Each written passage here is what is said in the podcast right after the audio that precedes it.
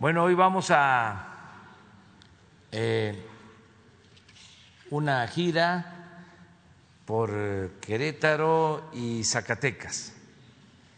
Estamos eh, procurando em, visitar estos estados donde van a haber elecciones para gobernador y queremos hacer estas visitas porque son importantes para supervisar obras, para inaugurar obras, antes de que inicien las campañas,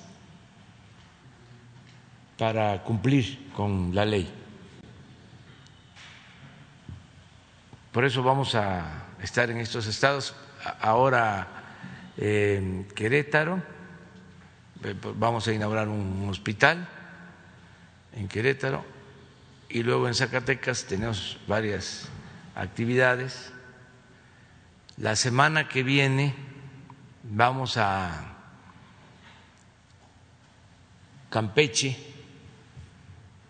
porque también van a haber elecciones y ya no voy a regresar hasta después de las elecciones. Y aprovecho para supervisar los trabajos del tren Maya. Y así vamos a estar este, visitando los estados. Ayer eh, les comentaba que causó daño el que la Auditoría Superior de la Federación diera a conocer un informe falso, tendencioso, sobre la administración del gobierno que represento, en particular lo de el costo por cancelar la construcción del aeropuerto de Texcoco. Hicieron una cuenta equivocada, aunque aceptaron el error, pues sí causan daño y dan elementos a nuestros eh, adversarios, a la oposición conservadora, a los que quieren mantener el régimen de corrupción que imperaba antes de que llegáramos al gobierno. El régimen de corrupción que predominó en los últimos 36 años. No quiere decir que la corrupción en México sea solo del 83 a la fecha. No, es un periodo de corrupción sin duda, el más eh, importante periodo de corrupción que ha habido en la historia de México. El periodo de 83 a 2018, 36 años de saqueo, como nunca. Pero la corrupción viene de lejos Acuérdense ustedes que Bernal Díaz del Castillo, que escribe la verdadera historia de la Nueva España, señala que eh, se apropian del llamado tesoro de Moctezuma los soldados que acompañan a Cortés y empieza ese tesoro a diluirse, a menguarse. Cada vez era menos. El caso es cuando lo reparten, ya es muy poco. Él mismo lo dice se quedan los jefes con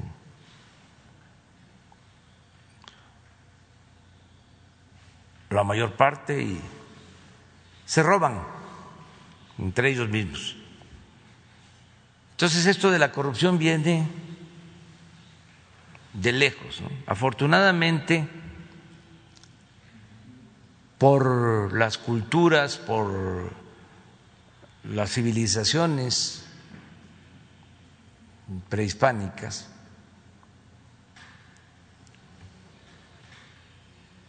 se ha mantenido pues una forma de vida honesta en nuestro pueblo, porque esta corrupción siempre ha tenido que ver con el poder, se ha dado arriba, abajo en nuestro pueblo es distinto. hay una gran reserva de valores culturales, morales, espirituales. Por eso fue una barbaridad cuando un presidente hace poco dijo que la corrupción era parte de la cultura del pueblo de México. Una barbaridad y un absurdo y una falta de respeto al pueblo. Si no fuese por esa este, cultura heredada de la época prehispánica,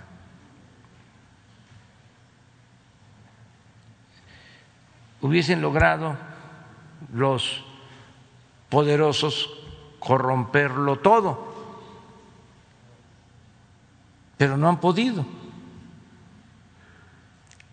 Y hay que dar gracias porque a pesar de este periodo de corrupción, que es el más intenso que ha habido en la historia de México desde la invasión europea, desde hace cinco años, cinco siglos, a pesar de eso, se resistió. Y ahora estamos en un proceso de transformación que consiste en lo esencial en desterrar la corrupción de nuestro país. Entonces, eh, la auditoría de la Federación da un informe y entonces a todos los que son defensores del antiguo régimen corrupto, pues les significa un festín, porque son tiempos de sopilotes. Todo lo que sea atacar al gobierno es este moda. La mayoría de los medios de información, que antes callaban articulistas, intelectuales orgánicos, que callaban como momias, ahora gritan como pregoneros. De repente este, descubren ¿no?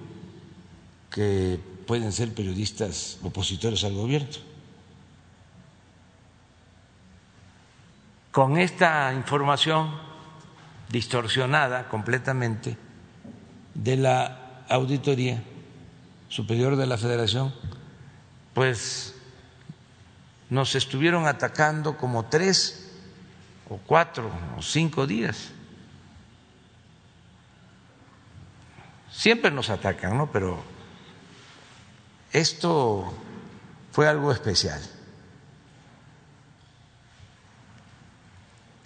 Y ya envié una carta a la presidenta de la Cámara de Diputados, la diputada Dulce María Sauri. Ayer lo comentaba yo. Este, en el caso nada más del aeropuerto,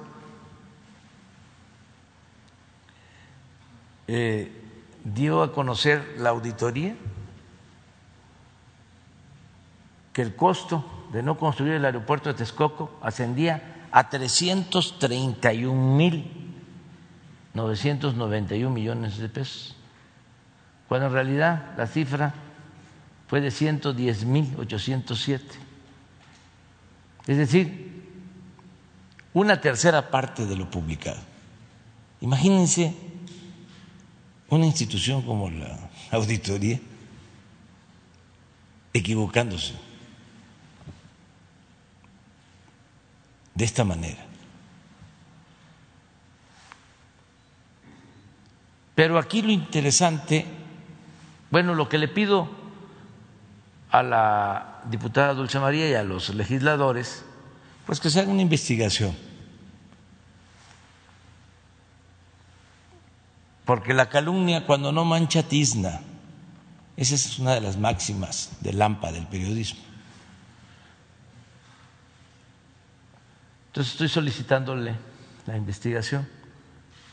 Y ayer porque esta conferencia nos permite a nosotros eh, replicar, argumentar, informar a la gente, porque antes pues era nada más lo que opinaban los medios recibiendo consigna de los poderosos. Y el opositor verdadero a el poder estaba en estado de indefensión, no había manera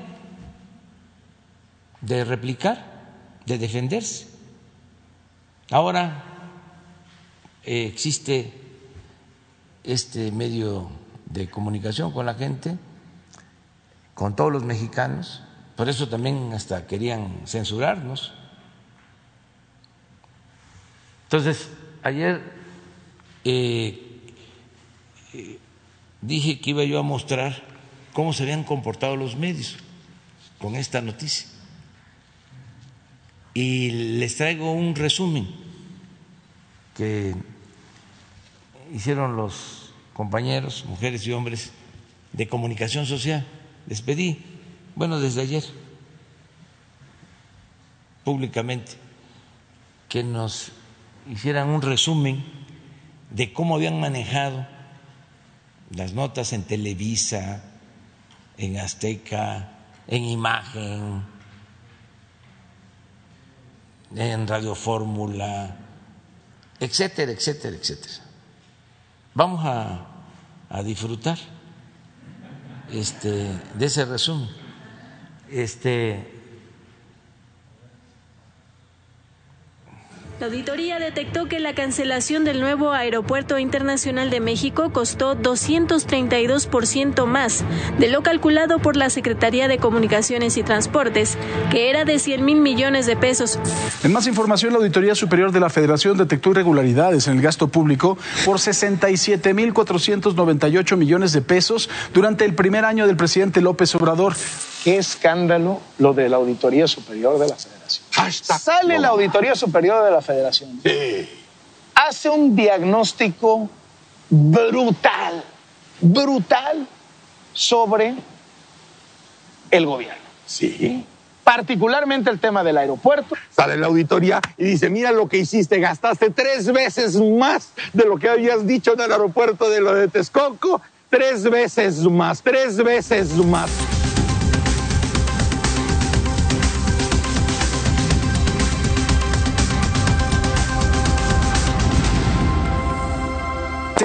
Cálculos de la Auditoría Superior de la Federación, fíjese usted, el costo total de la cancelación del proyecto de inversión del nuevo aeropuerto internacional de la Ciudad de México de Texcoco, pues es de alrededor de 331.996 millones de pesos. Nos ha costado a los mexicanos la cancelación de esta obra. El informe de la cuenta pública 2019 de la Auditoría Superior de la Federación. Vamos a pagar 332 mil millones de pesos solamente por haber tomado la definición de hacer un nuevo aeropuerto. Ya nos pagamos, Kenia, ya nos pagamos. Y no es darle información a los adversarios, la información es pública para todos.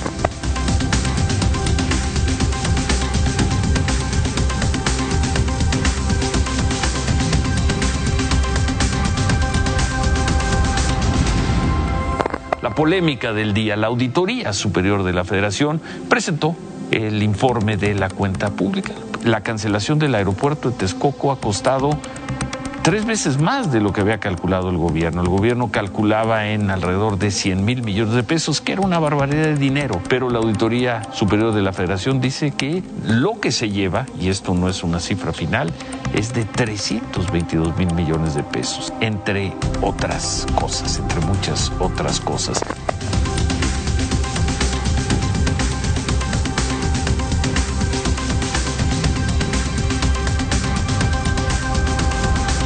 Sábado, la Auditoría Superior de la Federación dio a conocer los resultados de la fiscalización de la cuenta pública 2019 y entre los principales hallazgos que dieron a conocer destacan que la cancelación del aeropuerto en Texcoco habría superado los 332 mil millones de pesos, más del triple de los 100 mil millones que el gobierno aseguró había costado.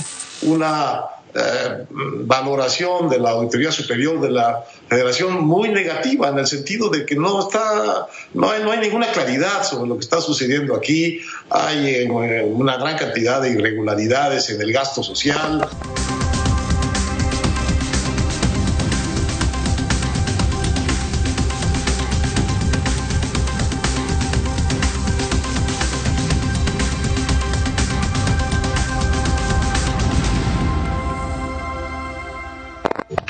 Paliza, qué paliza le ha puesto la Auditoría Superior de la Federación al gobierno de López Obrador.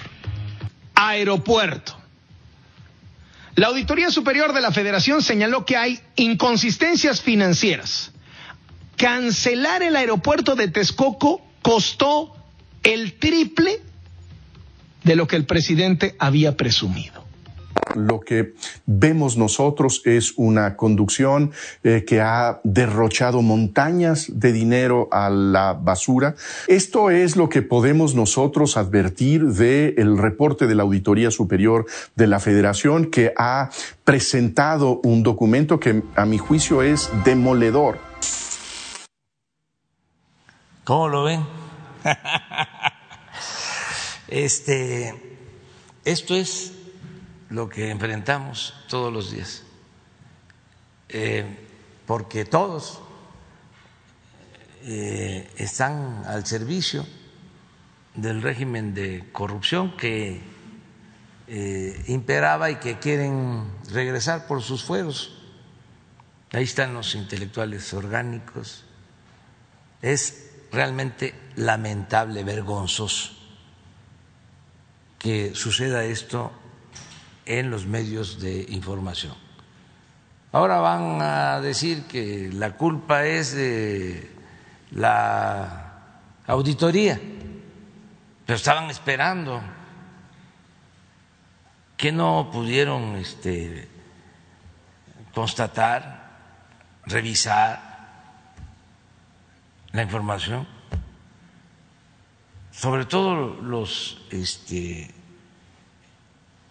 analistas, los eh, intelectuales, Aguilar Camín, Silva Gerso, se moriría de vergüenza su abuelo si lo viera haciendo esto. Entonces, ya enviamos el oficio a la Cámara de Diputados y vamos a esperar el resultado.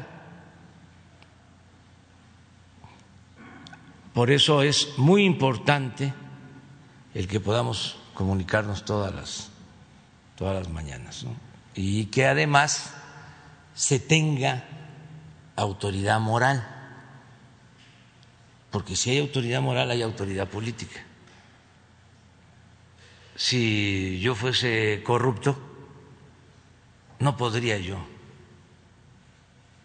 hacer esto. Por eso los tenían también agarrados, sometidos, porque antes, no todos desde luego, pero la mayoría de los funcionarios, lo único que buscaba era su beneficio, robar, hacerse grandes con la riqueza mala vida. No tenían ideales, no tenían principios, no les importaba el pueblo, no le tenían amor al pueblo. Además eso este, fue convirtiéndose en una práctica, era lo normal, hasta se le llamaba tonto al que ocupaba un cargo y no se enriquecía. El que robaba ni siquiera perdía su respetabilidad. Y este se veía completamente normal. Entonces hay que cambiar y también aclarar. ¿Estos apoyan, todos ellos, a los grupos de intereses creados, a los de arriba. Pero esto tiene que ver con el llamado círculo rojo, con la cúpula del poder político y del poder económico. No tiene que ver con la mayoría del pueblo de México. La mayoría del pueblo de México es gente buena, trabajadora, gente honesta. Es eh, la élite del poder político, económico en México. Ojalá y surja un nuevo periodismo. Ya hay este, nuevas eh, formas de hacer periodismo, sobre todo con las eh, redes eh, sociales, muchísimos este, nuevos periodistas con sus páginas em, de manera muy sencilla, pero profesional están eh, haciendo trabajo de comunicación con mensajes de ida y vuelta. Esto es lo que tiene que terminar también de consolidarse para que haya una prensa alternativa, que esta prensa convencional echada a perder ya no tenga el mismo peso. Aquí estamos eh, viendo medios como Televisa. ¿Cuál es la relación entre los dueños de estas este, empresas con los conductores? ¿Tienen que ver los conductores con las empresas? o no, o actúan con absoluta libertad, no reciben línea y van por la nota, porque como dice un periodista de estos, este, la nota es la nota. O sea, ¿quiénes son los dueños de los medios de información? ¿Y qué relación tienen con los conductores? Con los eh, empresarios en general. Entonces yo hago un llamado también a los dueños de los medios de información, los dueños de las televisoras, con todo respeto, pues para que se ponga por delante la ética y no se engañe, no se manipule, no se tergiverse la realidad y que este, se le tenga respeto al pueblo. Y esto no significa subordinación, sometimiento al gobierno, no. Es lealtad al pueblo, a los ciudadanos, en este caso a los televidentes, a los que escuchan la radio, a los que leen los periódicos. Respeto al pueblo que los medios estén distantes del poder, del poder económico, del poder político, que no trafiquen con la libertad de expresión, porque no ejercen la libertad de expresión para causas justas, utilizan la libertad de expresión como mecanismos para mantener privilegios. Entonces, que se actúe con respeto a la gente, lo más cercano al pueblo y lo más distante que se pueda del poder económico y político, no nada más distante del gobierno no, también distante de los que antes mandaban. ¿O creen ustedes que mandaban antes los gobernantes? Mandaban los grupos de intereses creados. Desde luego, el pueblo no existía, no mandaba, pero tampoco los políticos. Eran peleles títeres de los grupos de intereses creados. Los diputados recibían consignas, a ver, vamos a llevar a cabo la reforma energética, porque de esa manera va a llegar la inversión y va a haber empleos en México y vamos a bajar el precio de las gasolinas y vamos a bajar el precio de la luz. Y a votar todos por la reforma energética y ni llegó inversión, ni se crearon empleos, ni bajó el precio de las gasolinas, ni bajó el precio de la luz. Ah, pero los que impulsaron esas reformas, los que les dieron las instrucciones a los legisladores para que votaran a favor de esas reformas, eso sí, sacaron muchísimo dinero. Eso sí salieron beneficiados. No solo eh, corporaciones mexicanas, extranjeras, nos saquearon como si viviésemos en tiempos de conquista. Entonces, ¿quiénes mandaban? No se me va a olvidar lo que me dijo en campaña un migrante en San Quintín, un migrante, un hombre mayor de Puebla, que está viviendo en San Quintín.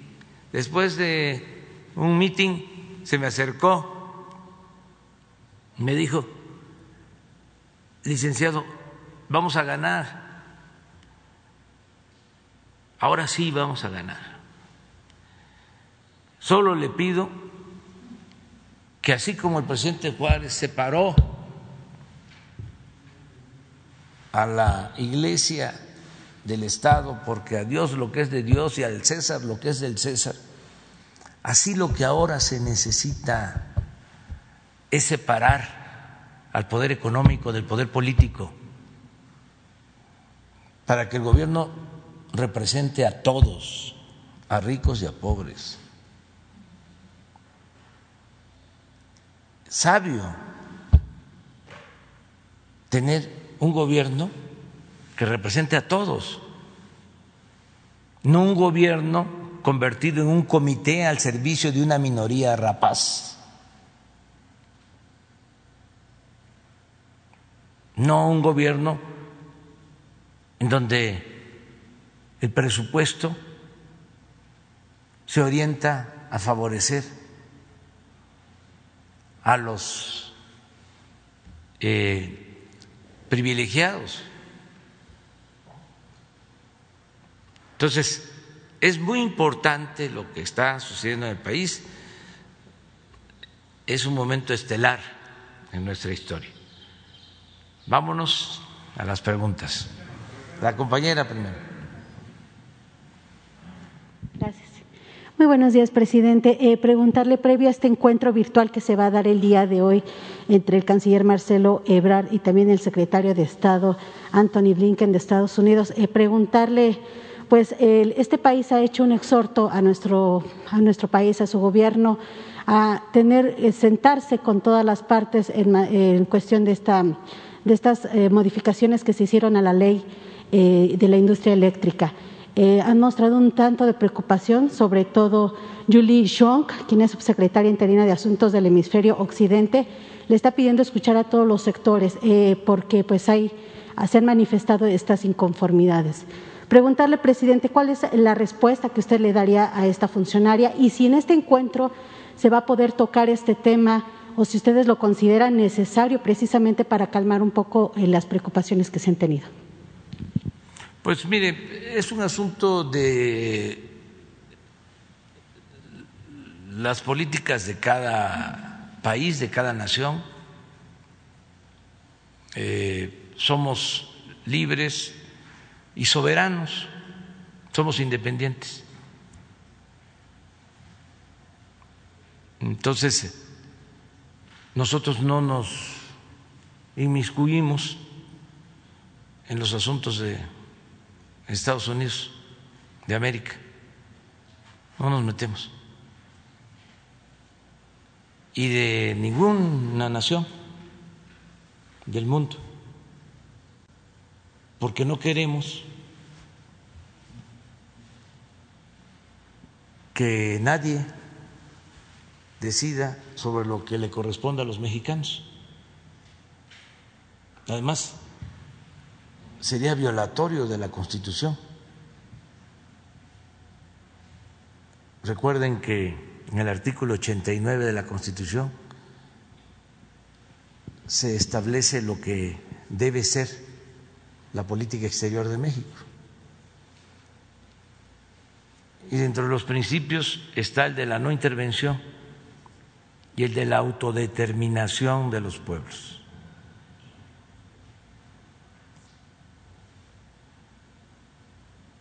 Entonces, ellos opinan que este, nosotros debemos de actuar de una forma pues está bien porque también hay que garantizar la libertad de expresión, no solo en un país, sino ese es un principio universal. Pero este debemos respetar. En esta materia de el manejo de la política eléctrica no es este, contradecirme y eh, entrometerme,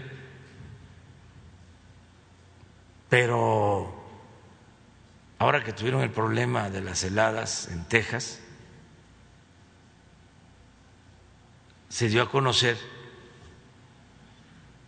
de que no funciona bien la política energética que se aplica cuando menos en ese estado y en otros estados de la Unión Americana.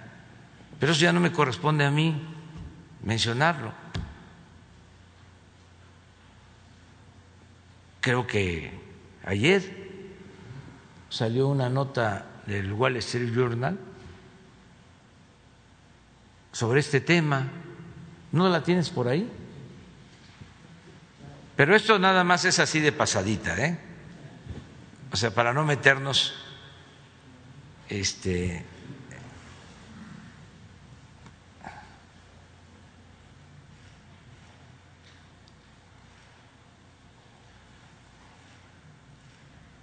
son 28 mil.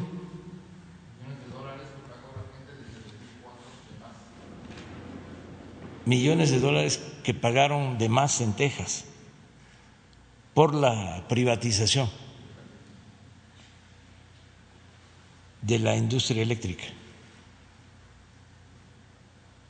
¿Esto es de ayer la noticia? ¿No tienen la traducción?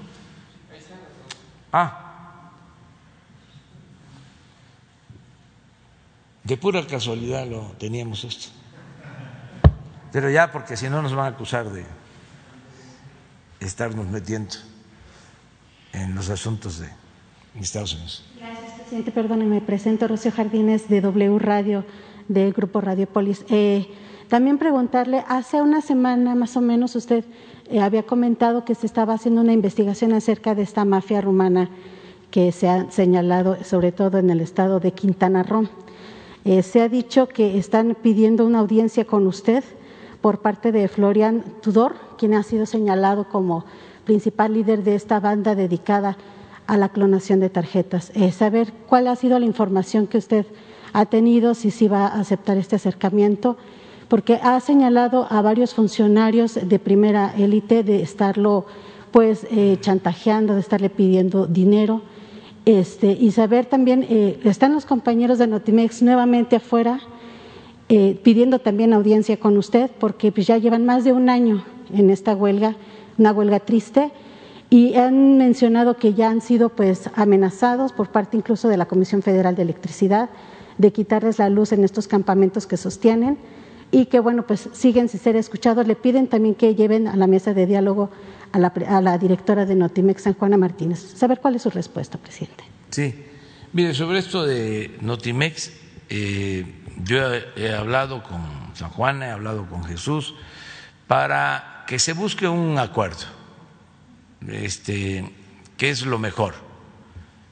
Y vamos eh, de nuevo a atenderlos, a escucharlos. Le voy a pedir a la secretaria de Gobernación, a la licenciada Olga Sánchez Cordero, que los atienda, y también Jesús, para buscar un acuerdo. Lo mismo que participe la secretaria del Trabajo.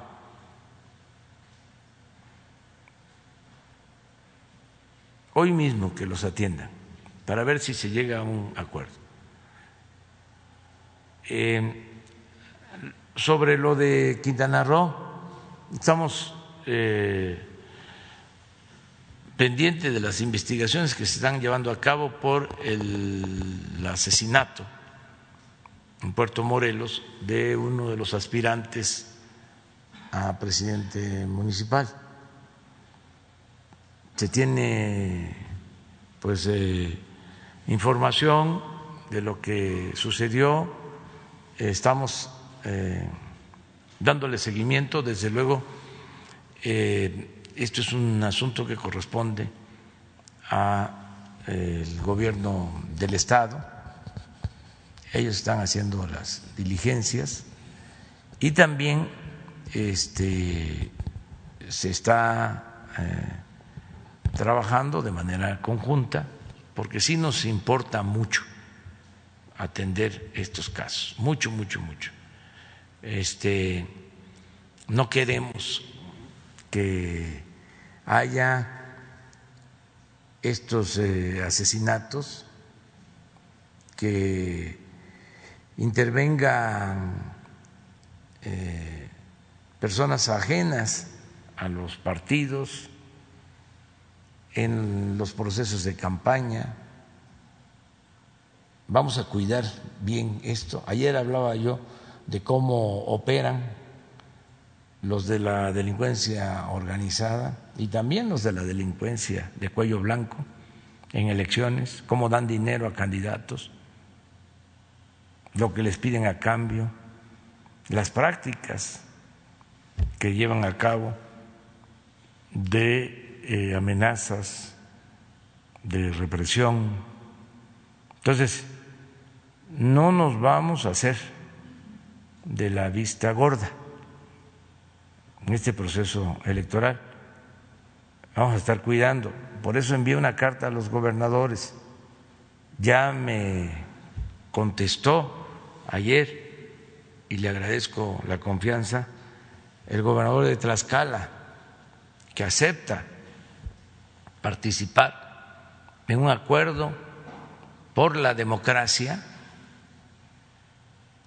para que se garantice que las elecciones sean limpias, sean libres, que no intervengan los gobiernos, que no se apoye a ningún candidato de ningún partido con presupuesto público, que se denuncie si los candidatos reciben dinero de la delincuencia organizada o de la delincuencia de cuello blanco, que no se permitan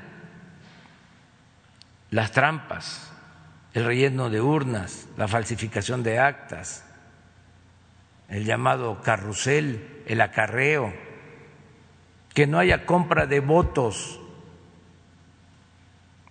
que no se repartan despensas, que se garanticen elecciones limpias y libres. Para eso envié la carta. Y también en la carta está el señalamiento de que ya estos delitos electorales se consideran graves en la Constitución. Y el que comete un delito electoral no tiene derecho a fianza.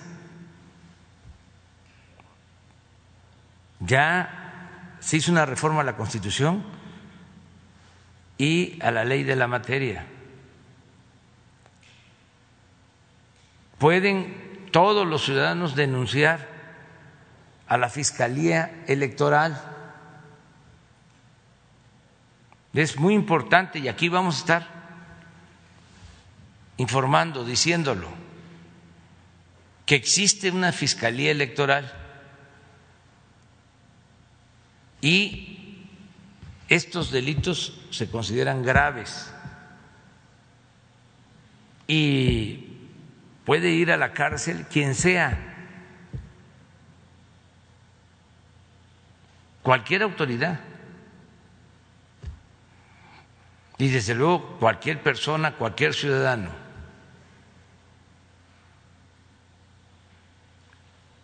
Entonces ayer el gobernador de Tlaxcala me trajo una carta expresando que él se eh, adhiere a este acuerdo. Estoy seguro que otros van a hacer lo mismo y que se va a garantizar que sea la gente libremente, el ciudadano, el que decida. Voto libre, secreto. Nada de manipulación. Entonces, este, vamos en el caso de Quintana Roo a seguir con estas investigaciones y sobre este asunto especial eh, también le voy a pedir en este caso a Rosa Isela Rodríguez, secretaria de Seguridad Pública, que atienda a esta persona a la que tú mencionas para ver lo del tráfico de estas tarjetas.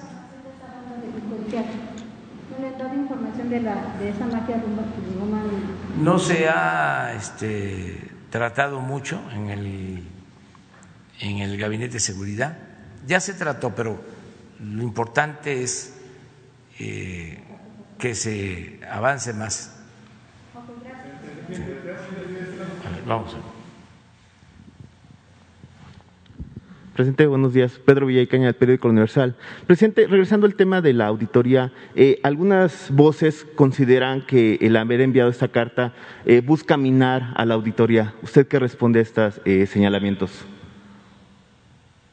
No, pues este, imagínense una institución que se equivoca, entre comillas, de esa manera,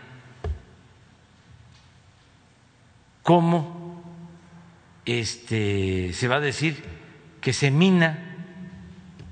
Yo creo que eh, lo más correcto es decir que se autodestruye.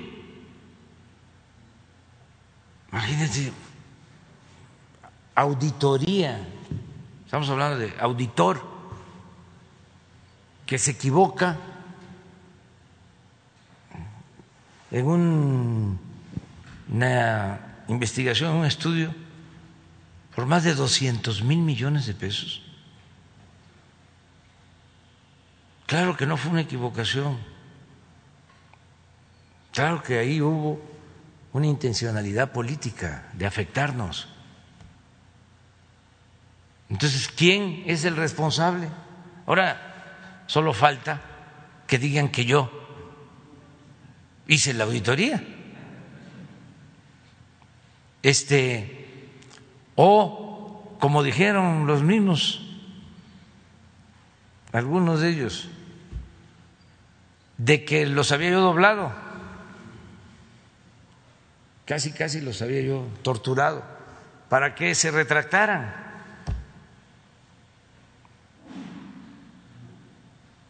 Entonces, no es así. Es que eh, se tiene que actuar con apego a la verdad, con rectitud, con integridad. Esos periodistas, escritores, intelectuales, orgánicos, tienen todo el derecho de ser opositores, todo el derecho de ser eh, opositores. No se les puede limitar su derecho de ninguna manera. Pero debe de haber una ética por respeto a la gente. Y siempre y cuando se nos garantice a nosotros el derecho de réplica, no hay problema, hay debate que esto es muy bueno, aunque es lamentable porque eh, van creando un ambiente de desconfianza. Para eso lo hacen, para que la gente eh, pueda decir, todos son iguales. ¿Es lo mismo? No, no somos iguales, no es lo mismo. Decía yo en campaña, a mí me pueden decir peje, pero no soy lagarto. No somos iguales. Y eh, esta actitud, imagínense, eh, la enfrentó este proceder lo enfrentó el presidente Madero.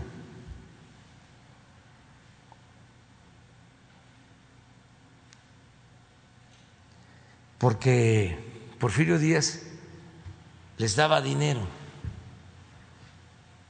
a los periodistas, pero además pertenecían a grupos de intereses creados y en algunos casos no lo hacían por dinero, como es también este en el caso de algunos de ellos, es una eh, concepción, un pensamiento conservador, que es legítimo. Entonces, eh, se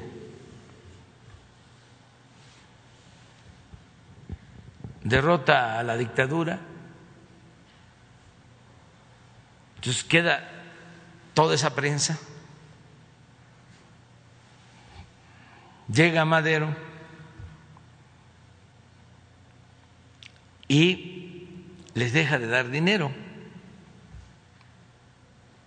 Hay un término que nada más lo voy a usar ahora, porque es muy fuerte, pero le llamaban al fondo, a la partida, para darle dinero a los periodistas, se le llamaba el fondo de los reptiles.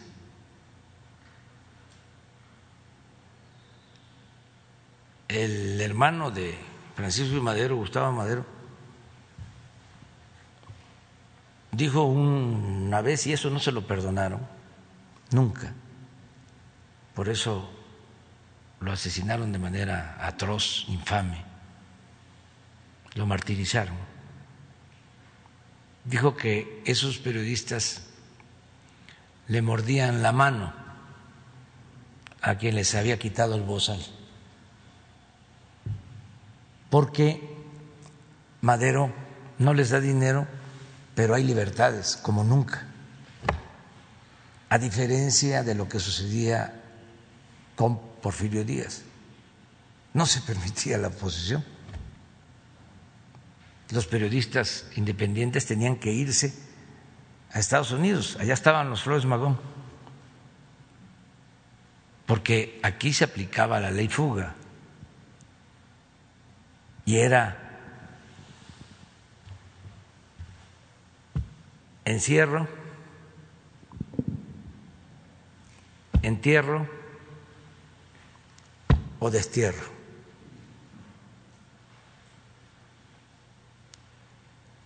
Entonces, se da el cambio y todos los que no hablaban se lanzan contra el presidente Madero, un hombre bueno apóstol de la democracia. Y lo atacaban todo el tiempo, lo ridiculizaban, caricaturas, de todo, un linchamiento político. Entonces, ellos fueron creando las condiciones para el golpe de Estado. Y eh, el asesinato del presidente Madero y de su hermano Gustavo y del vicepresidente Pino Suárez. Ellos abonaron el terreno para eso. ¿Cuál es la diferencia ahora?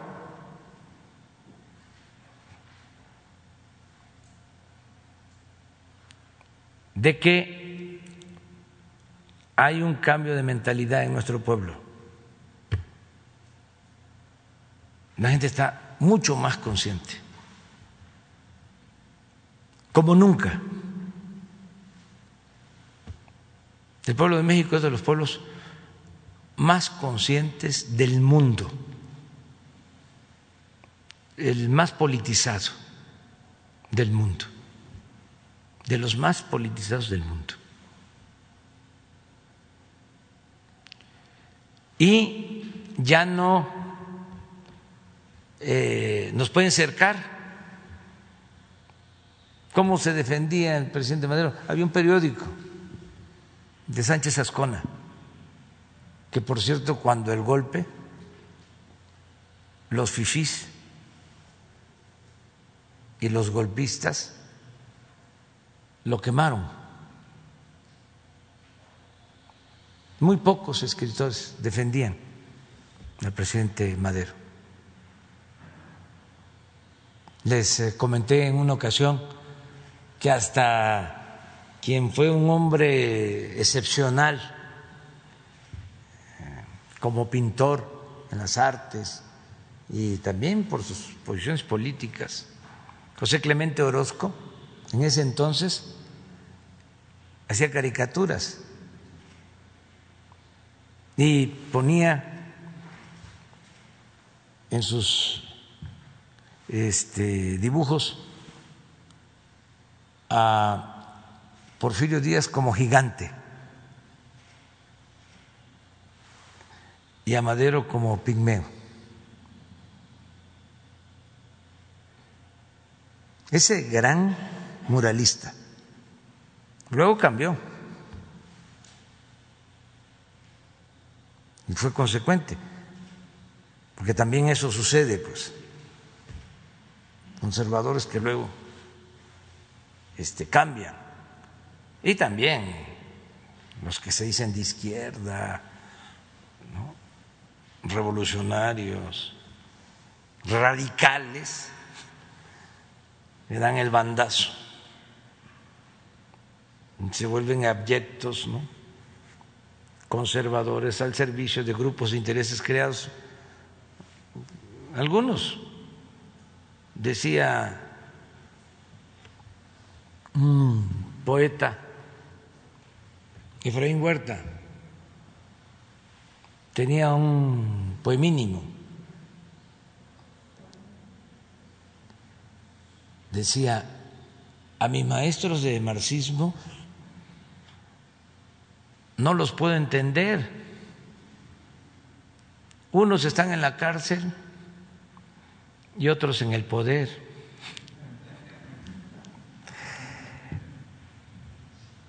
Entonces es, es eso, ¿no? O sea, este, nosotros no eh, socavamos ninguna institución. Lo que pasa es que están desesperados los eh, obnubila el coraje, entonces piensan que son los tiempos de antes, que pueden eh, lanzar una calumnia y que este, todos los medios de comunicación la van a abrazar como sucede y que ya la gente este, se va a tragar todas esas mentiras.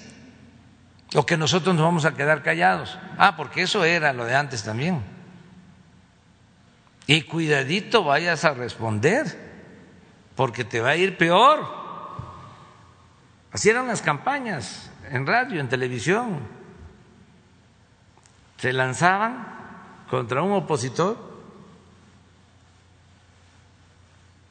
al linchamiento político.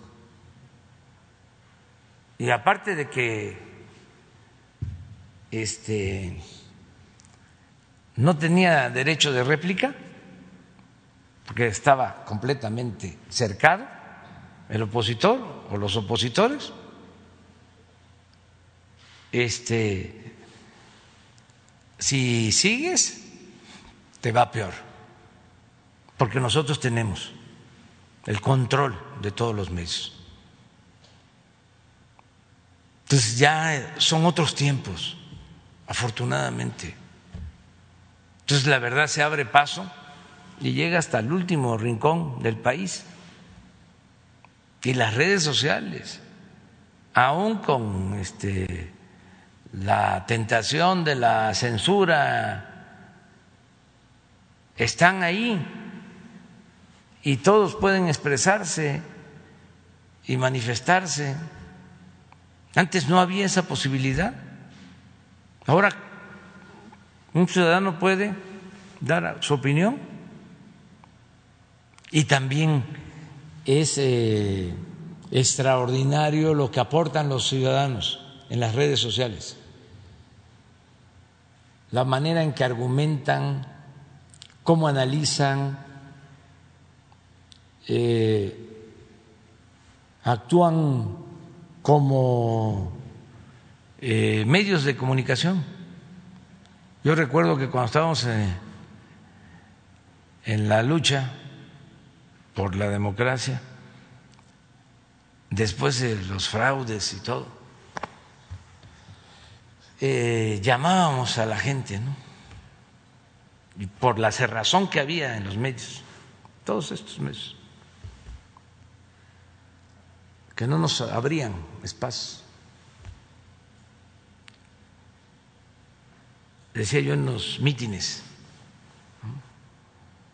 que cada ciudadano se convirtiera en un medio de comunicación y que corriéramos la voz. Eso lo planteaba yo como una estrategia para romper el cerco informativo.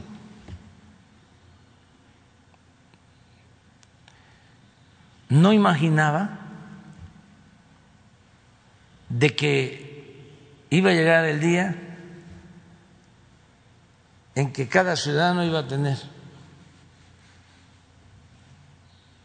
un instrumento para comunicarse, como ahora. Y esto es muy bueno, es un gran aporte pues, para la comunicación. Y de esta forma también este, se garantiza la libertad de expresión. De todos, ¿eh? de todos. Nosotros nunca vamos a censurar a nadie, a nadie, no vamos a perseguir a nadie, este, no le vamos a quitar sus programas de radio, de televisión, como era antes, como lo hicieron con Gutiérrez Vivó, cuando también censuraron a Carmen Aristegui. Ahora veo que hasta Carmen, ¿no? Estaba ahí. este, pero es libertad completa. Y además, no es ningún favor. Es que la libertad este, es un derecho y no se implora, se conquista. Lo que está mal es utilizar la libertad para hacer negocio.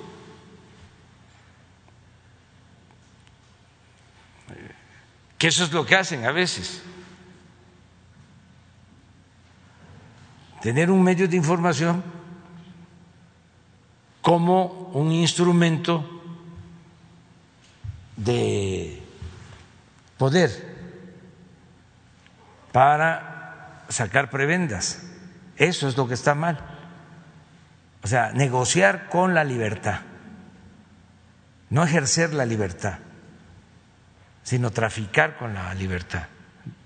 De todas maneras, se tiene que garantizar siempre la libertad. Presidente, y siguiendo eh, eh, con el tema, eh, hoy en el Universal también se publica una entrevista con el ex auditor Juan Manuel Portal, quien considera que, bueno, debido a la situación que se vive en la auditoría, el, actual auditor David Colmenares debería de renunciar. ¿Cuál es su opinión sobre esta opinión que da el, el ex auditor? Yo estoy más a favor de que investigue que se investigue eh, por parte de la Cámara de Diputados. La auditoría depende de la Cámara de Diputados. Incluso hay una comisión de la Cámara de Diputados para eh, coordinar los trabajos de la auditoría superior de la Federación. Entonces, es cosa de hacer eh, la investigación eh, ¿qué pasó? Yo ayer hablaba de que muchas veces hay fósiles en las instituciones, gente que viene desde mucho tiempo atrás y que estuvieron en todo el periodo de corrupción, el periodo neoliberal, y están ahí, siguen ahí o estuvieron en otro lado y ahora están ahí. O sea, hay que ver quiénes están, que se haga la investigación. Yo tengo información de eh, los que trabajan ahí, de algunos de los que trabajan ahí. Pero no quiero yo este, señalarlos. ¿Por qué? Eh, porque le corresponde hacer la investigación a un poder independiente y por respeto al poder legislativo. A ellos les corresponde. hacer la investigación. No, no lleva tiempo. Es este entrevistarlos a los que participaron en este asunto, a todos, y sacar una conclusión, hacer una recomendación, pero que se haga la investigación. O sea, no es nada más, a ver, ya lo resolvimos, lo resolvimos porque ya quitamos a este funcionario. No, que lleve tiempo para que no vuelva a suceder, para que se actúe de manera responsable, para que se fortalezcan las instituciones para que sean creíbles. Entonces, ese es mi punto de vista. Presidente, ya por último, eh, ayer se dio a conocer que la, eh, eh, la Comisión Federal de Electricidad reservó por dos años el expediente sobre el apagón ocurrido el 28 de diciembre, que bueno, afectó a, a 10.3 millones de personas. ¿Cuál es su opinión sobre esto? Usted había dicho que no se iba a reservar información pública. Leí también eso. Hay la instrucción de que no se eh, reserve nada. Pues estoy dando a conocer cuánto papel sanitario utilizamos. Me están pidiendo esa información y le di instrucciones al secretario particular que contestara, aunque sea este, ofensivo, pues Eh, grosero. Pero vamos a contestar todo. Entonces, si la guardaron por alguna razón, que este, abran toda la información. No tenemos nada que esconder. El que nada debe, nada teme. Ese es nuestro escudo, eso es lo que nos protege, nuestra autoridad moral. Por eso no pueden ni podrán. Entonces, sí vamos a procurar que este si es el caso que den a conocer toda la información. A ver, dos meses sin preguntar. Buenos días, señor presidente. Muchas gracias de verdad por la oportunidad. Miguel Arzate, del Sistema Público de Radiodifusión del Estado Mexicano, Canal 14. Preguntarle, señor presidente, ¿qué otras eh, información cuestionable han encontrado en este informe de la auditoría sobre 2019? El día de ayer, la secretaria de Energía, Rocío Nale, en sus mensajes de Twitter, habló, calificó como absurdo que en este informe 2019 se señala que no hubo eh, reportes de ingeniería, investigación de ingeniería para dos bocas. Preguntarle, ¿se han encontrado otra información que podría no estar bien eh, documentada en este informe 2019? ¿En qué otras dependencias? Y también preguntarle, ¿qué se pretende con esta investigación que solicita los diputados?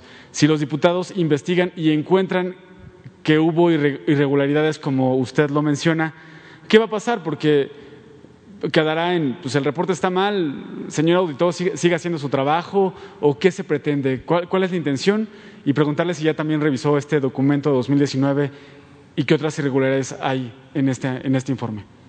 Pues está plagado de irregularidades, eh, está hecho de mala fe, era para golpearnos. Bueno, aquí está el ejemplo eh, de cómo tuvo el efecto. ¿Por qué no pones eso de que paliza, cómo me habían cepillado, como se dice en el béisbol? Está re bueno. O lo de Broso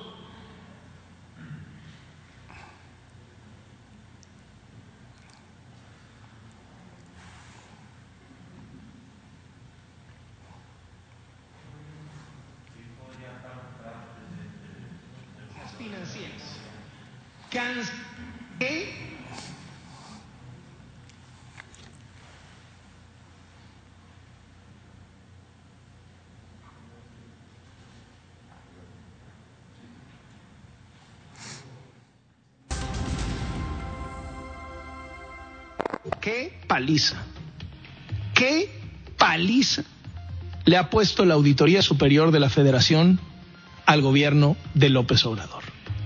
Aeropuerto.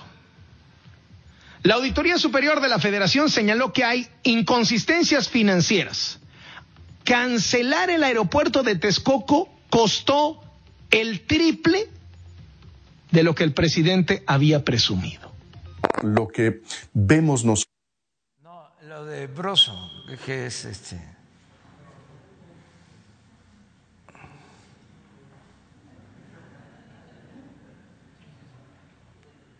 Secretaría de Comunicaciones y Transportes, que era de 100 mil millones de pesos. En más información, la Auditoría Superior de la Federación detectó irregularidades en el gasto público por 67 mil 498 millones de pesos durante el primer año del presidente López Obrador. Qué escándalo lo de la Auditoría Superior de la Federación. Sale la Auditoría Superior de la Federación. Hace un diagnóstico brutal, brutal sobre el gobierno. Sí. Particularmente el tema del aeropuerto. Sale la auditoría y dice, mira lo que hiciste, gastaste tres veces más de lo que habías dicho en el aeropuerto de lo de Texcoco, tres veces más, tres veces más. Eso es. Pero, este... Habló ya con la secretaria de Energía, Rocío Nales, sobre esta situación que se encontró.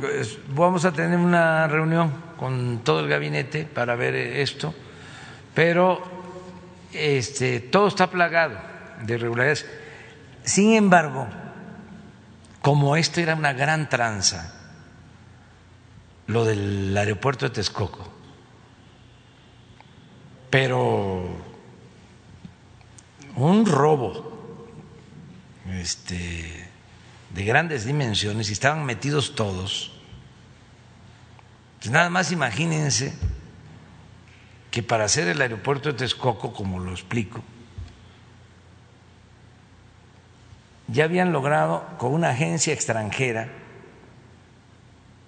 supuestamente especializada en el manejo del espacio aéreo, ya han logrado un dictamen en donde no se podía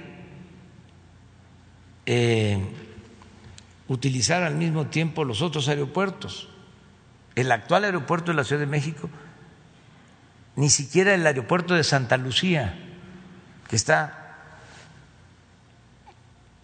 distante. Entonces, iban a cancelar dos aeropuertos para construir el aeropuerto de Texcoco, en el lago de Texcoco, en donde se hunde es el lugar en donde hay más hundimientos diferenciados de todo el Valle de México. Vayan a Texcoco por carretera,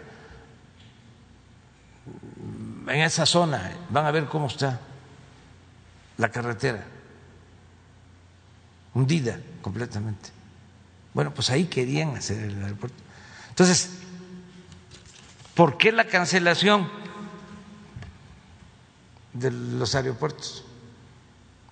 Porque iban a utilizar toda esa superficie, estamos hablando como de 3.500 hectáreas, nada más el actual aeropuerto de la ciudad, 600 hectáreas, con fines inmobiliarios. Imagínense el actual aeropuerto de la pista central, iba a surgir eh, una avenida hasta el nuevo aeropuerto de Texcoco y de lado y lado centros comerciales como Santa Fe. Entonces, estaban metidos todos hasta dueños de medios de información. Entonces, cuando la este, auditoría da a conocer su informe, que no es nada más sobre esto, sino en general, que tenemos que ver todo, como tú lo estás planteando, pues se van fundamentalmente sobre el aeropuerto, porque fue el negocio que no pudieron hacer, el atraco que no pudieron cometer. Entonces eso los trae, pues imagínense cuántos amparos para que no pudiéramos construir el aeropuerto Felipe Ángeles, de Claudio X González, de tienen de asesor a un abogado que fue de la corte, Ramón Cosío, y tienen todo un equipo de abogados para estarse amparando de todo. Este ¿Quién nos salvó de esto? Del pueblo. Porque cuando mandé a hacer un dictamen y me dicen hay que continuar con el aeropuerto, no pude dormir. Porque se estimaba que teníamos que pagar 300 mil millones más cuando menos. Y fíjense este, cómo estimaban ellos sus presupuestos. El tren Toluca, Ciudad de México, lo estimaron en 30 mil millones. Ya llevamos en total 70 mil millones. Y va a costar al final 90 mil. Ahí sí tres veces más. Entonces cuando nos dicen se va a terminar el aeropuerto con 300 mil millones, pues pudo este, costar cuando menos el doble. En Santa Lucía nos estamos haciendo el aeropuerto Felipe Ángeles, el mejor aeropuerto del mundo que se esté construyendo, el mejor aeropuerto del mundo que se esté construyendo en la actualidad, nos va a costar 75 mil millones de pesos. Para 300 mil, son 225 mil millones de ahorro. Y nos queda el aeropuerto de la Ciudad de México.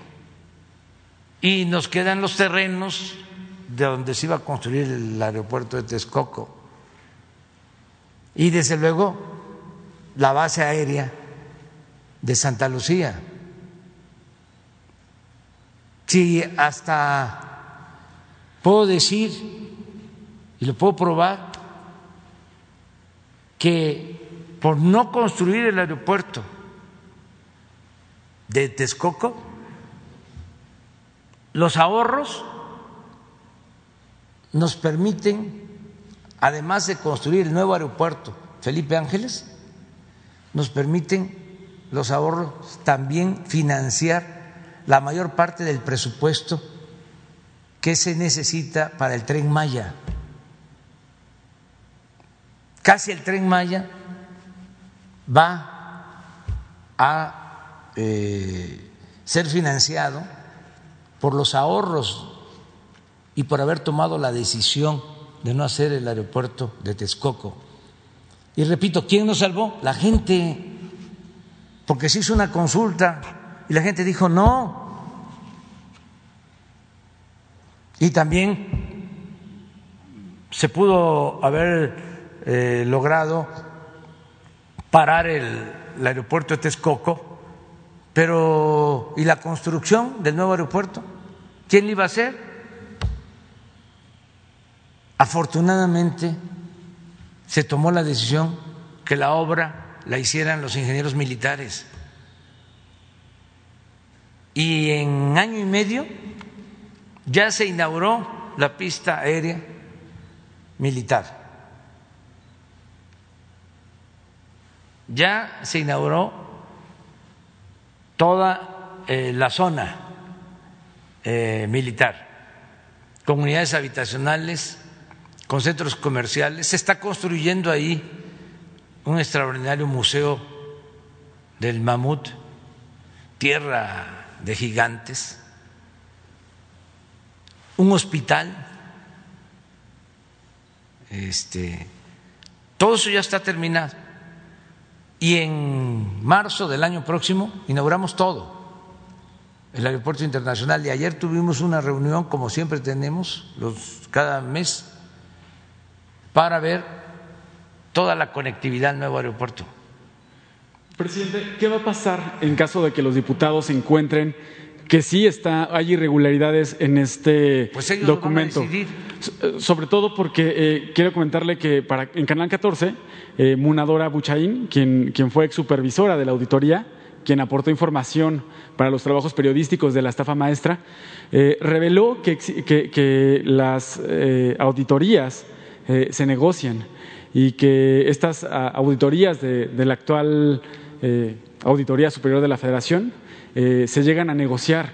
Entonces, preguntarle qué va a pasar, porque si se encuentra que estuvo irregular, ¿qué credibilidad va a tener la auditoría? Este reporte a la cuenta pública que hace año tras año es uno de los reportes más importantes que realiza la auditoría, es uno de los trabajos más importantes. No es lo único que hace, pero ¿qué credibilidad va a tener si se encuentra de que pues, está más mal elaborado? ¿Y, qué opinión le merece que, la ex, supervisora del auditor? De la Auditoría Superior de la Federación, Munador Bichaín, hable de que estas eh, eh, auditorías se, se negocian.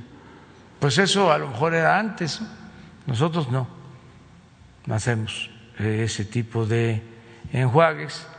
Este, y yo pienso que en la Cámara de Diputados se va a llevar a cabo la investigación, corresponde a ellos, y sí, por el bien del país, es importante que se investigue y que eh, se limpie, eh, si es necesario que sí lo es, porque esto que hicieron eh, pone hasta en ridículo a esa institución.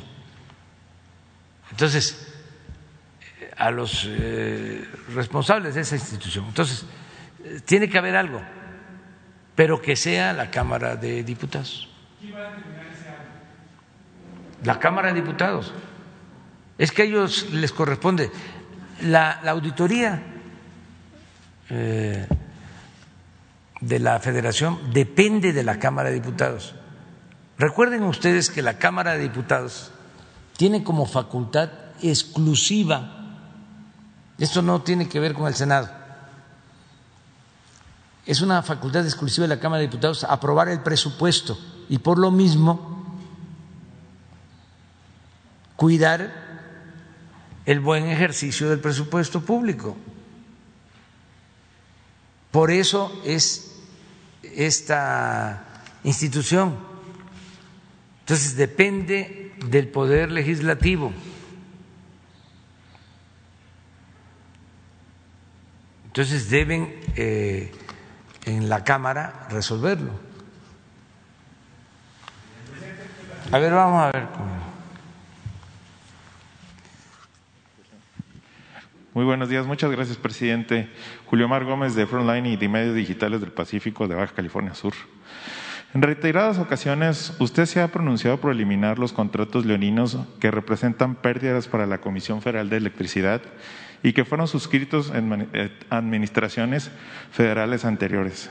Es el caso de la empresa Diversidad SADCB que tiene un contrato transeccional de reventa de energía que comprometió al país a comprarle a la empresa antes mencionada a 3.100 megawatts a costo de generación, lo que significa más de 500 millones de pesos con utilidad absoluta para el empresario y ninguna utilidad para Comisión Federal. El contrato marcó que establece la venta de potencia de energía y certificados de energías limpias y fue firmado entre la empresa productiva del Estado y José Adolfo Murat Macías, dueño de la empresa Diversidad SADCB. El mismo contrato fue firmado el 16 de agosto del 2018 y tiene una vigencia hasta el 2023. José Adolfo Murat Macías se ha registrado como precandidato a presidente municipal en Nacaulpa, en el Estado de México, por el Movimiento Ciudadano, por el Partido Movimiento Ciudadano, en sus, y en sus primeras apariciones, el dicho eh, partido eh, que representa a Adolfo eh, es sinónimo de incompetencia, corrupción y mediocridad, ¿no? La pregunta, señor presidente, ¿tiene suficiente calidad moral para aspirar a un presidente municipal que se han enriquecido y siguen enriqueciéndose a costillas de una empresa como es la Comisión Federal y sobre todo por los contratos degenerados, los cuales las pruebas las tengo aquí y se las hago entrega en una memoria en donde representan las pruebas transeccionales que ha hecho y se sigue sirviendo este empresario. ¿Qué opinión tienes? Pues este, vamos a, pedirle a la Comisión Federal de Electricidad que nos eh, informe, que también este, te informe a ti sobre este asunto lo más pronto posible. Nada más acerca de la relación con la Comisión Federal de Electricidad. ¿Sí? Lo demás no nos metemos, pero sí se va a informar. Y este, Jesús va a dar la respuesta. Oiga, presidente, eh, por último, hay eh, ha habido algunos problemas con algunas tarjetas del bienestar que son de becas y, las hemos, eh, pues me han llegado varias que se han clonado o se están sacando dinero sin que el beneficiario haya tenido la oportunidad de hacerlo. Y he hecho algunas denuncias que no, no se ha resuelto a través de aquí de Leti pero ahora se la hago porque no se ha resuelto, ya lleva más de dos meses aproximadamente. Ojalá y se pueda resolver, porque cada vez son más y cada vez este, no llega el dinero a quien debe llegar. Sí, eso es un tema interesante, el que no haya esta falsificación de las tarjetas para adultos mayores. Hay que estar pendientes así como ayer hablé de las vacunas, que no se dejen engañar, las únicas vacunas que se están aplicando son las que se distribuyen en los centros de vacunación de municipios en donde interviene la Guardia Nacional, en donde está eh, el ISTE, el Seguro, la Secretaría de Salud, donde están servidores de la Nación, las brigadas que se llaman Correcaminos. esta es una información a toda la gente. Nada de que se está vacunando en un hospital privado, eh, que se está vacunando en eh, una casa particular o hay una oficina en donde se inscriben para vacunarse y tienen que dar un anticipo. Cuidado con eso. No existe nada más que el Plan Nacional de Vacunación. Pero lo mismo en el caso de las tarjetas y en el caso de todos los apoyos que de manera directa se entregan a los beneficiarios. Por eso se tomó la decisión que sea entrega directa. Sin embargo, no deja de haber problemas por la clonación de tarjetas, pero hay que seguirlo denunciando. Y Leti tiene que eh, darte resultado. Sí, y te vamos a informar sobre eso. Y aprovecho pues para pedirle a la gente que denuncie y que no este, se quede sin este, manifestar ¿no? lo que está sucediendo. Me acaba de llegar este, una nota, el gobernador de Hidalgo, Omar Fayad, también se une al Acuerdo Nacional por la Democracia. Eso me lo acaba de expresar me tengo que ir a este este vamos quedas tú para, para el lunes A ver, pues de una vez, porque viene de Chihuahua. Tú nos esperas. Buenos días, presidente. Osvaldo Salvador, buenos días a todos. Osvaldo Salvador de la opción de Chihuahua. Muchas gracias por darme la oportunidad de preguntar. Ayer el gobernador de Chihuahua, Javier Corral, dijo que era una burla la respuesta de las autoridades federales al mandamiento de la segunda sala de la Suprema Corte de Justicia de la Nación en el sentido de que ordenaba la Corte a la Federación reintegrarse a las mesas de seguridad con el Estado y exhibió un oficio que le mandó la secretaria de Seguridad Pública y Protección Ciudadana, Rosa Isela Rodríguez, citando al gobernador para hoy a las nueve de la mañana en, la, en las instalaciones de la quinta zona militar. Sin embargo, el presidente, se le olvida al gobernador que fue él mismo quien le pidió al entonces delegado federal de programas sociales retirarse de la mesa de seguridad, le dijo que no era bienvenido a esa mesa porque se, se tocaban asuntos delicados y que existía una especie de desconfianza hacia él. Luego reclamó por la vía judicial que se haya retirado a la federación, la segunda sala ordena que se reintegre, se le cita para hoy y, y la pregunta es, ¿no puede considerarse como una chiplería o una burla de él que haya hecho todo este manejo de esa manera? Pues no, mira, este, en un eh, país con democracia y con un auténtico Estado de Derecho, es eh, legítimo que existan estas diferencias. Nosotros tenemos eh, discrepancias con el gobernador de Chihuahua, es de este, dominio público, pero para eso existe el Poder Judicial de la Federación eh, para resolver las controversias que se puedan presentar entre los gobiernos de los estados y la federación o el gobierno federal. Entonces, eh, ya se le respondió la Secretaría de Seguridad Pública. Si él no decide este, participar, pues es su derecho. Y si él está inconforme con la este, invitación y cree que debe de continuar oponiéndose, pues también está en su derecho a acudir a la instancia correspondiente del Poder Judicial. Yo entiendo que eh, estos procesos todavía no concluyen.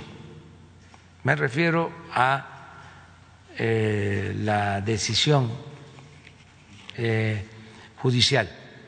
Entonces es un proceso, pero no este, vale la pena, pues, este, eh, extrañarse o, dedicarle tanto tiempo. No es nada extraño, es parte de la democracia, las diferencias que existen, todos tenemos este, el derecho a manifestarnos y hay que garantizar el derecho a disentir, siempre. Entonces, este, no, no debe de haber este, confrontación,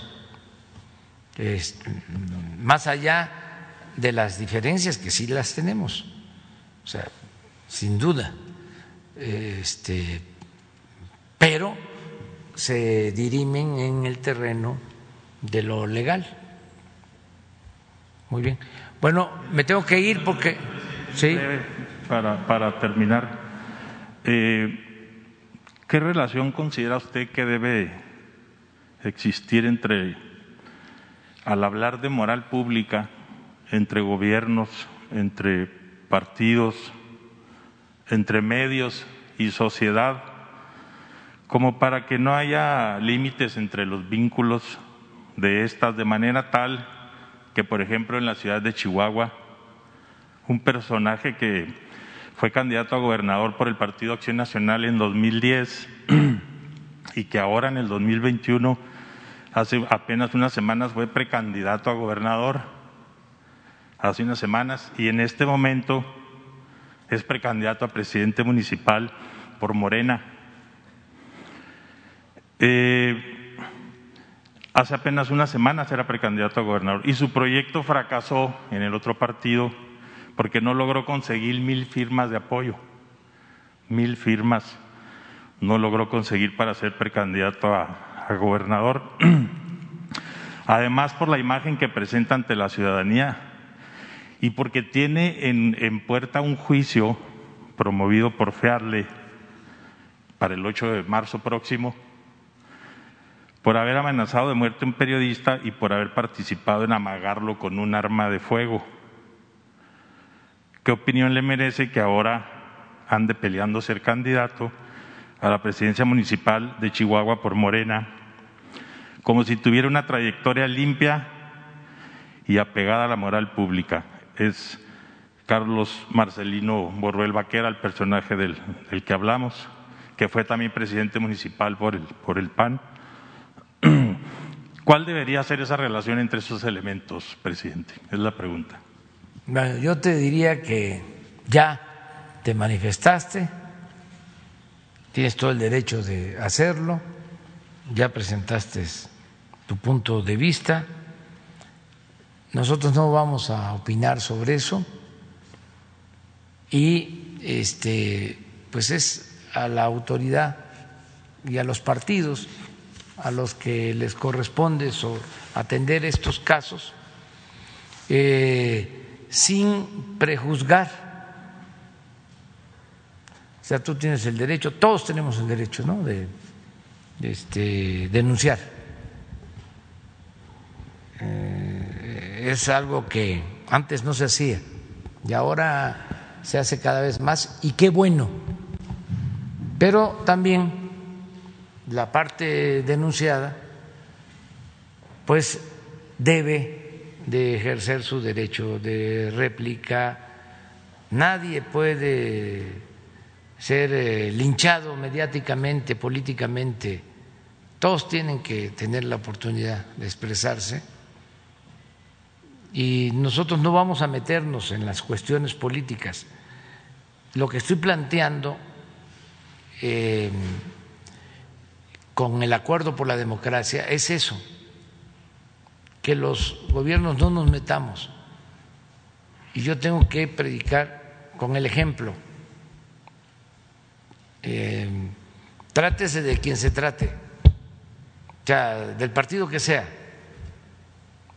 No porque sean de mi partido, yo voy aquí a exaltarlos y este, a ponerlos por las nubes y voy a cuestionar a los partidos opositores o a los candidatos de los partidos opositores. No,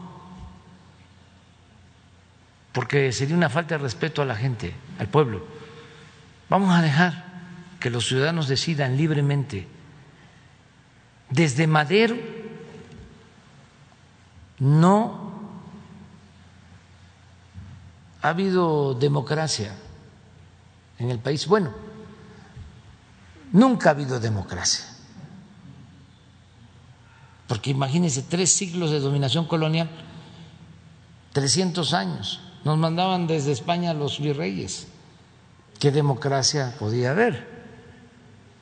Luego con el México independiente, Santana fue 11 veces presidente de México en la primera mitad del siglo XIX. Luego Porfirio Díaz, 34 años. Con Juárez hubo un periodo eh, democrático de muchas libertades que se conoce como la República Restaurada. Son 10 años una vez que se expulsa a los extranjeros y triunfa el movimiento liberal, viene Juárez a la ciudad, regresa. Eh, esto en 1867 eh, se restaura la República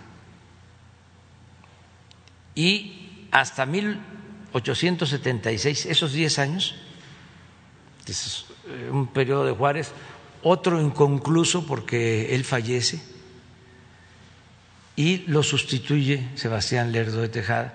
Estos 10 años, eh, México es gobernado de acuerdo a la Constitución y a las leyes. Eh, es cuando la vida pública de México es más libre, hay más transparencia, es cuando se tiene la mejor prensa en toda la historia y políticos de primera. Hombres, se decía, ahora hay que agregar o poner en primer lugar mujeres y hombres que parecían gigantes o gigantas así, en ese periodo, lo mejor, lo mejor. Pero luego viene, a finales del 76, asalta el poder Porfirio Díaz con la bandera de la no reelección y se queda 34 años. Entonces, por eso la revolución maderista. Y Madero era ante todo un demócrata. Entonces, si revisamos la historia, son muy pocos los momentos de democracia. Yo diría estos 10 años de la República restaurada, Madero, ahora que convoqué al Acuerdo por la Democracia, citaba yo las cartas que le enviaba a los gobernadores cuando habían elecciones, diciéndoles respeten el voto, que se respete la voluntad popular. Les decía, yo voy a aceptar a quien gane, sea del partido que sea, un auténtico demócrata. Ese sería el segundo momento. Un tercer momento fue cuando triunfó el PAN y su candidato en el 2000 después de muchos años, acuérdense que se hablaba del cambio, de que se sacaba al PRI de los pinos, todo eso, ¿no? Pues la verdad es que se respetó el voto de los ciudadanos. Y el otro momento, primero de julio del 18, pero muy pocos entonces, ahora hay condiciones inmejorables porque, con todo respeto, yo no soy Fox, que llegó con la bandera de la democracia y traicionó la democracia, porque él encabezó, pero además lo confesó todo el operativo del fraude del 2006. No estoy inventando nada, él lo ha declarado. Sí. Entonces, este ahora hay condiciones como nunca, porque las instituciones electorales están buscando ser cada vez más independientes porque el pueblo quiere la democracia, porque nos conviene, para que nadie se sienta absoluto en ningún nivel de la escala y que el pueblo siempre tenga el poder en sus manos, las riendas del poder en sus manos. Democracia participativa, democracia también con revocación de mandato, que el pueblo mande. Y además Ahora, como lo decía, en la Constitución se establece que es delito grave el fraude electoral. Y lo más importante, o algo muy importante. Hay voluntad política del presidente para que se respete la voluntad de los ciudadanos. Entonces, imagínense el mensaje al mundo. Si entre todos, por eso esta carta a los gobernadores, logramos que en definitiva se establezca un verdadero sistema político democrático, que se haga a un lado la simulación y que se respete el voto y que gane el que quiera el ciudadano y que eso eh, se vaya convirtiendo en hábito. Con eso ganamos muchísimo, porque la democracia no nos va a traer eh, cuerno de la abundancia, pero nos eh, trae equilibrios, contrapesos, nos trae honestidad. ¿Por qué creció tanto la corrupción en México? Por la falta de democracia. Bueno, se ve hasta en los gobiernos municipales, esto que es una degeneración, el que el crimen organizado promueva, tenga sus candidatos, como si se tratara de un partido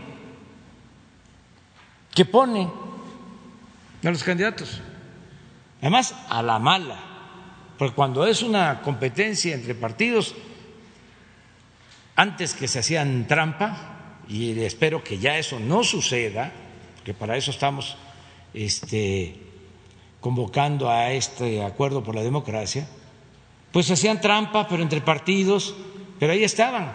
Pero en el caso del partido del crimen organizado es, va a ser este. Y tú no te metas, ni tú. O si te metes, no hagas campaña, te desapareces. Y si no, atenta a las consecuencias. Eso no. vamos a que no se le quite el derecho al pueblo de elegir a sus autoridades. Si eso se eh, tolera, porque eso comenzó hace 30 años. Ya lo explicaba yo que primero le daban dinero al candidato para que si ganaba la presidencia municipal le dejara la Secretaría de Seguridad Pública y luego Obras Públicas y luego ya el candidato. Y van subiendo. Entonces eso no. Y decirle a los candidatos de todos los partidos que estoy consciente de los riesgos, pero que hay que defender la libertad y que la libertad no se implora, se conquista y que los vamos a proteger a todos los candidatos. Ya tomé ese acuerdo, eh, nada más vamos a hablar con los gobernadores este, porque tampoco va a haber intromisión indebida, pero que se sientan protegidos, que no están solos. Si es eh, necesario y lo solicitan los gobiernos estatales, va a participar la Guardia Nacional en la protección, en el apoyo a los candidatos. No en todo el país, porque esto tampoco afortunadamente se padece en todo México, sino en algunas eh, regiones, algunos estados. pero sí vamos a dar esta protección. Pero no nos podemos quedar con los brazos cruzados, hacernos de la vista gorda. No es posible eso. Bueno, pues ahora sí. Si no, ya no vamos a desayunar. Y además, este, le digo al señor de Palmilla que ahora sí no voy a poder pasar, porque este, siempre paso por ahí. Este, no quiero generar este, celos, sentimientos, ¿no? herir susceptibilidades, pero así como en Texcoco, como en Hidalgo, ahí la barbacoa de Palmilla es de lo mejor. Pero ahora no me va a dar tiempo y además este hay que cuidarse ya un poquito más. Es aunque esa este barbacoa en especial no hace tanto daño, sí hay moderación y si este no es tan seguido, ¿no? Bueno, adiós, adiós.